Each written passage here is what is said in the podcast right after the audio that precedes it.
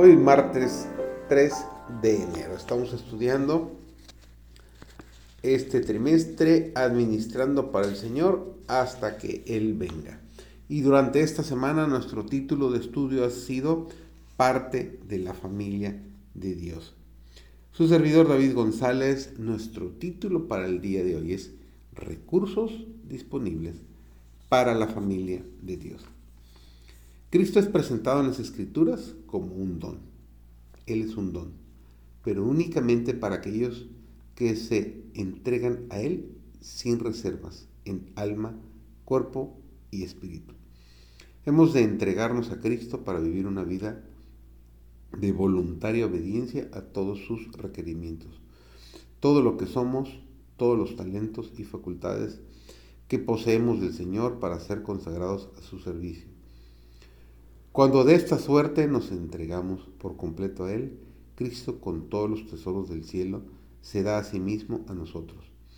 Obtenemos la perla de gran precio. O no comprendemos el valor de la expiación. Si la comprendiéramos, hablaríamos más acerca de ella. El don de Dios en su amado Hijo fue la expresión de un amor incomprensible. Fue lo máximo que Dios podía hacer para mantener el honor de su ley y, sin embargo, salvar al transgresor, porque no debe el hombre estudiar el tema de la redención. Es el tema supremo en el cual se puede ocupar la mente humana. Si los hombres contemplaran el amor de Cristo desplegado en la cruz, su fe se fortalecería para apropiarse de los méritos de su sangre derramada y estarían limpios y salvados de pecado. Jesús no procuraba atraerse al pueblo satisfaciendo sus apetitos. Para aquella gran muchedumbre cansada y hambrienta, después de tan largo día lleno de emociones, una comida sencilla era prenda segura de su poder y de su solícito afán de atender a las necesidades comunes de la vida. No ha prometido el Salvador a sus discípulos el lujo mundano. El destino de ellos puede hallarse limitado por la pobreza, pero ha empezado, ha empeñado, perdón, su palabra al asegurarles que sus necesidades serán suplidas y les ha prometido lo que vale más que los bienes terrenales el permanente consuelo de su propia presencia. Nos dice Filipenses capítulo 4 y el versículo 19, mi Dios, pues, suplirá todo lo que os falta conforme a sus riquezas en gloria en Cristo Jesús.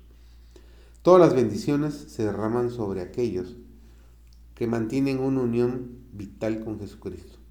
Jesús no nos llama junto a sí sencillamente para refrigerarnos con su gracia y presencia por unas pocas horas y para apartarnos después de su luz a fin de que caminemos lejos de él en tristeza y desánimo. No, no. Nos dice que debemos morar con él y él con nosotros. Confiad en él continuamente y no dudéis de su amor. Conoce todas nuestras debilidades y lo que necesitamos. Nos dará gracia suficiente para cada día. Todo obrero que sigue el ejemplo de Cristo será preparado para recibir y usar el poder de Dios que ha prometido a su iglesia para la maduración de la mies de la tierra. Mañana tras mañana, cuando los heraldos del Evangelio se arrodillan delante del Señor y renuevan sus votos de consagración, él les concede la presencia de su Espíritu con su poder vivificante y santificador. Y al salir para dedicarse a los deberes diarios, tienen la seguridad de que el agente invisible, el Espíritu Santo, los capacita para ser colaboradores juntamente con Dios.